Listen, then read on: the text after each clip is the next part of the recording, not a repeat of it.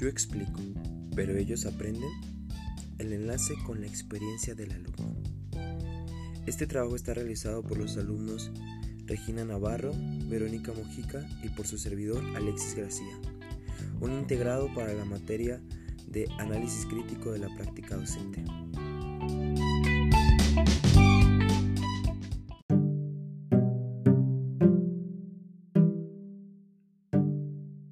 Anteriormente se creía que el saber tenía al menos cuatro dimensiones, histórica, científica, tecnológica y filosófica, pero esta fragmenta el conocimiento ya que obstaculiza la coherencia del proceso al desarrollo del saber. Vygotsky menciona que los profesores pueden influir en la percepción de la importancia que los alumnos conceden a la materia.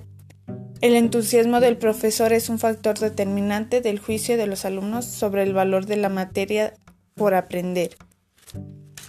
En pocas palabras, el alumno tendrá mayor interés si está satisfecho con la manera de enseñar que imparten los profesores.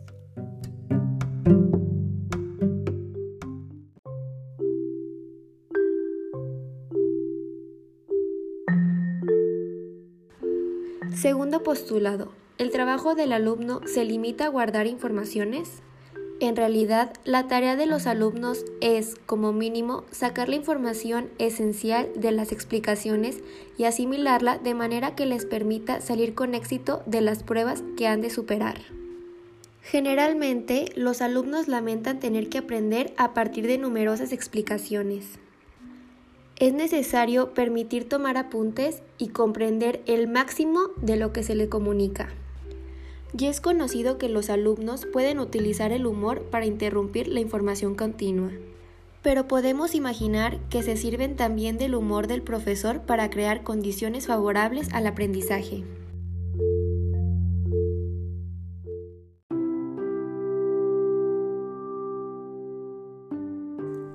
La situación no es la que determina directamente nuestra conducta, es la idea que nos hacemos de ella, el modelo que tenemos de ella. Esto nos permite comprender por qué en las mismas circunstancias un especialista actúa rápida y eficazmente y otra persona se muestra completamente ineficaz gracias a la organización en modelos de su conocimiento. El experto reconoce rápidamente la naturaleza de la situación que exige la acción que él lleva a cabo con facilidad. Durante una exposición, el alumno no busca tanto memorizarla, cuanto sacar de ella los modelos de pensamiento útiles para sus actividades. La función de la enseñanza es impulsar la formación de modelos apropiados y coherentes y completos. Para comprender la utilización y elaboración de los modelos mentales, la psicología cognitiva utiliza un modelo de tratamiento de la información. El aprendizaje denota el acto voluntario del estudio de un conjunto determinado de informaciones que permite conducir de los modelos que puedan recuperarse cuando se quiera y, sean utilizados con destreza. No se trata de una única operación, según sea la complejidad de la obra, implica modificaciones más o menos numerosas y muchas formas de hacer.